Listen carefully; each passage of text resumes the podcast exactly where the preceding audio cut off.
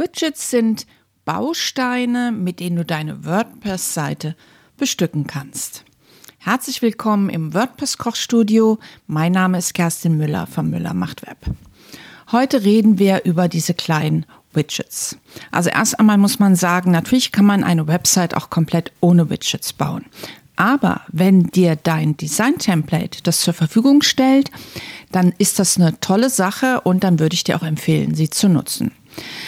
Die klassischen Widgets findest du unter Design, also wenn du dich eingeloggt hast, bist du im Dashboard, dort gibt es einen Menüpunkt, der heißt Design und dort, dort äh, befindet sich auch der Menüpunkt Widgets. Je nachdem, was du für ein Design-Template, also ein Theme benutzt, werden dir unterschiedliche Widgets angeboten.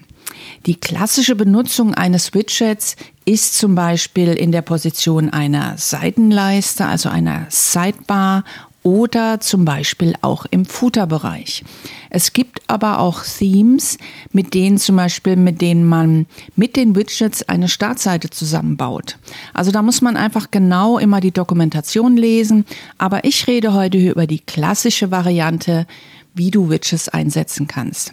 Also gehen wir mal davon aus, du hast einen Blog und in dem Blog sollen in der Seitenleiste bestimmte Dinge sein. Zum Beispiel eine Suche wo man dann nach Blogbeiträgen suchen kann. Die letzten Beiträge, da kann man dann auswählen, ob man die letzten drei oder fünf Beiträge in der Seitenleiste angezeigt werden. Die letzten Kommentare, ein Blogarchiv, die Kategorien oder andere Dinge. Es gibt zum Beispiel auch sowas wie einfach nur ein Textmodul oder ein Bildmodul, was du einfach in die Seitenleiste bei den Blogbeiträgen immer rein kopieren kannst. Und das hinterlegst du alles in den Widgets. Oder zum Beispiel dein Fußmenü. Dort gibt es auch, je nach Theme, hast du dort die Möglichkeit, Spalten einzustellen. Und dort packt man auch die Widgets rein. Was weiß ich, die Adresse oder nochmal die wichtigsten Seiten oder sowas wie eine Schlagwortwolke, falls du Schlagwörter in deinem Blog zum Beispiel vergeben hast oder einfach nur ein Bild. Das sind alles Sachen, die du per Widgets in die Seitenleiste oder den Fußbereich rein bekommst. Wie gesagt, welche dir zur Verfügung stehen, das hängt ganz stark von deinem Theme ab.